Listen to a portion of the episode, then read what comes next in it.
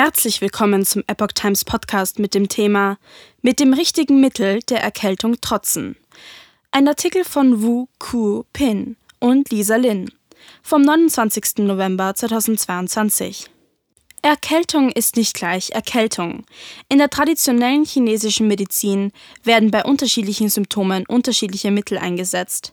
Die richtige Wahl entscheidet, ob sich der Zustand der Betroffenen verbessert oder gar verschlimmert.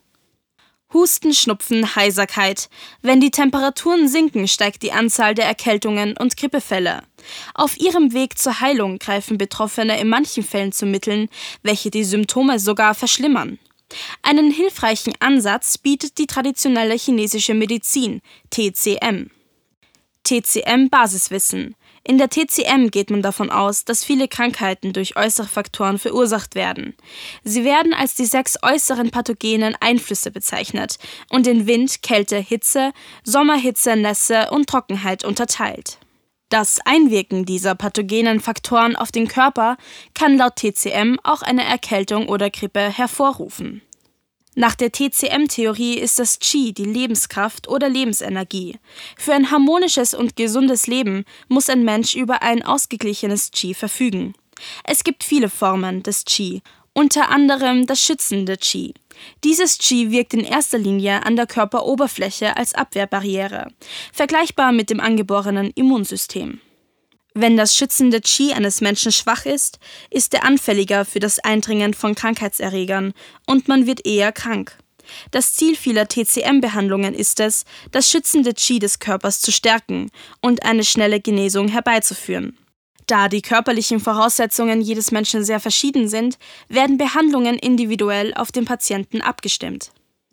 Der richtige Zeitpunkt zum Trinken von Ingwertee. Seit Tausenden von Jahren behandeln die Chinesen Erkältungskrankheiten mit natürlichen Kräutern, von denen einige recht einfach und wirksam sind und vom einfachen Volk weiterhin verwendet wurden. Eines davon ist Ingwer, die Wurzel der mehrjährigen Pflanze Zingiber officinale. Die Menschen verwenden Ingwer seit Jahrhunderten als pflanzliches Heilmittel zur Behandlung vieler Beschwerden, von Arthritis bis hin zu Bauchschmerzen.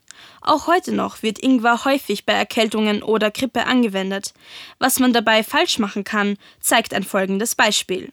Einer meiner Freunde war erkältet und hatte Halsschmerzen. Er hörte, dass das Trinken von Ingwertee die Erkältungserreger aus dem Körper vertreiben könnte. Also kochte er sich eine Kanne Ingwertee, die er trank, aber der Erfolg blieb aus. Woran liegt das? Ingwertee sollte in den frühen Stadien einer Erkältung getrunken werden. Dann kann er die Körperwärme erhöhen, die Erkältungserreger vertreiben und die Symptome lindern. Mein Freund hatte jedoch bereits Symptome von Halsschmerzen, was darauf hindeutete, dass der krankmachende Wind und die Kälte tief in den Körper eingedrungen waren, sich entzündet und in krankmachende Hitze verwandelt hatten. Es war nicht ratsam, den wärmenden Ingwertee zu diesem Zeitpunkt zu trinken, denn er verstärkt die pathogene Hitze und verschlimmert somit die Symptome. Rohe, kalte Lebensmittel vermeiden. Gemüse und Obst sind ein wichtiger Bestandteil einer gesunden Ernährung.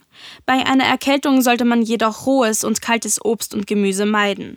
Eine meiner Patienten litt aufgrund einer Covid-Erkrankung unter Grippensymptomen. Sie hatte eine laufende Nase, Husten und Durchfall.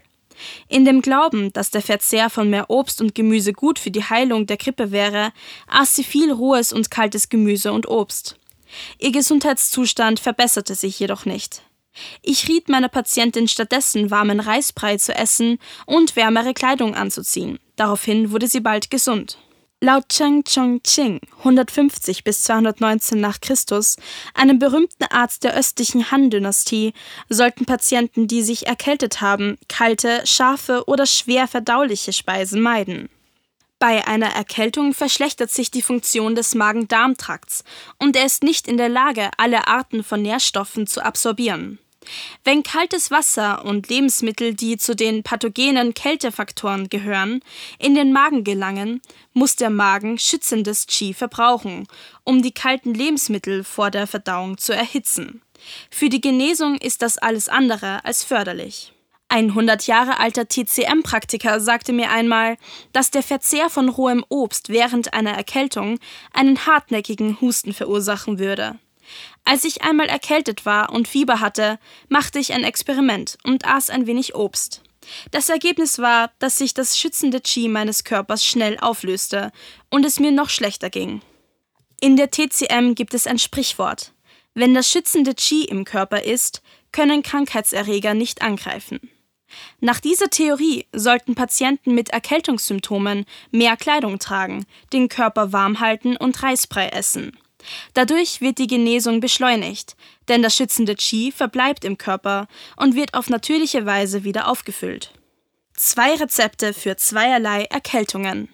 In der TCM gibt es zwei Hauptarten von Erkältungen, nämlich Windkälte und Windhitze. Windkälte ist gekennzeichnet durch Schüttelfrost, Kopfschmerzen, Niesen, Halskratzen und Abhusten von klarem oder weißem Schleim. Dies ist typischerweise das erste Stadium einer Erkältung, das ein paar Stunden oder ein paar Tage andauern kann.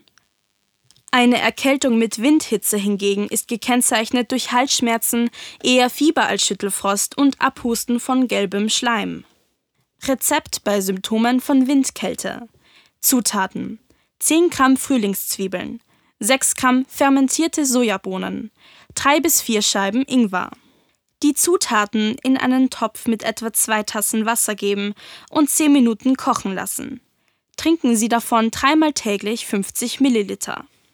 Rezept bei Symptomen von Windhitze. Zutaten: 3 Gramm Chrysantheme, 6 Gramm Drachenbrunnentee, die Zutaten mit zwei Tassen kochendem Wasser übergießen.